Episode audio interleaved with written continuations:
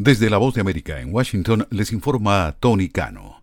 Donald Trump deberá pagar más de 354 millones de dólares en multas por haber exagerado fraudulentamente su patrimonio neto para engañar a bancos, dictaminó este viernes un juez de Nueva York, propinando al expresidente estadounidense otro revés legal en un caso civil que pone en peligro su imperio inmobiliario. El juez Arthur Engorrón también prohibió a Trump ser funcionario o director de cualquier empresa de Nueva York durante tres años presentaron cargos contra los dos menores en conexión con el tiroteo durante el desfile para celebrar el campeonato en el Super Bowl de los Chiefs de Kansas City, indicaron este viernes las autoridades. En un comunicado, el Tribunal Familiar del Condado de Jackson indicó que los dos menores se encuentran detenidos en el Centro de Detención Juvenil con cargos en relación a las armas y resistirse al arresto.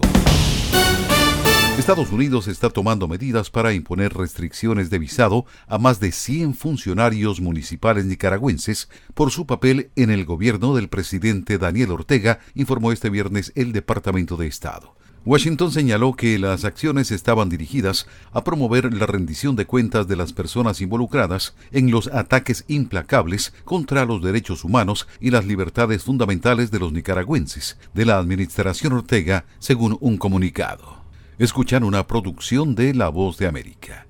Las empresas tecnológicas más importantes firmaron este viernes un pacto para tomar precauciones razonables a fin de impedir que se utilicen las herramientas de inteligencia artificial para trastornar las elecciones democráticas en el mundo. Directivos de Adobe, Amazon, Google, IBM, Meta, Microsoft, OpenAI y TikTok, reunidos en la conferencia de seguridad en Europa, anunciaron un nuevo marco voluntario sobre cómo responder a niveles manipulados digitalmente llamados con el fin deliberado de engañar a los votantes.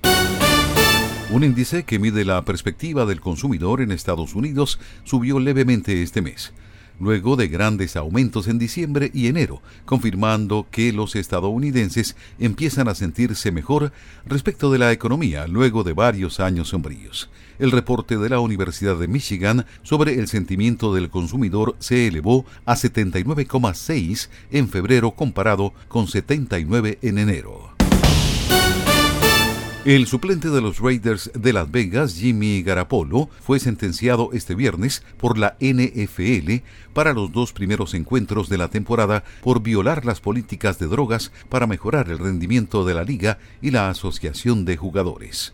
Desde La Voz de América en Washington les informó Tony Cano.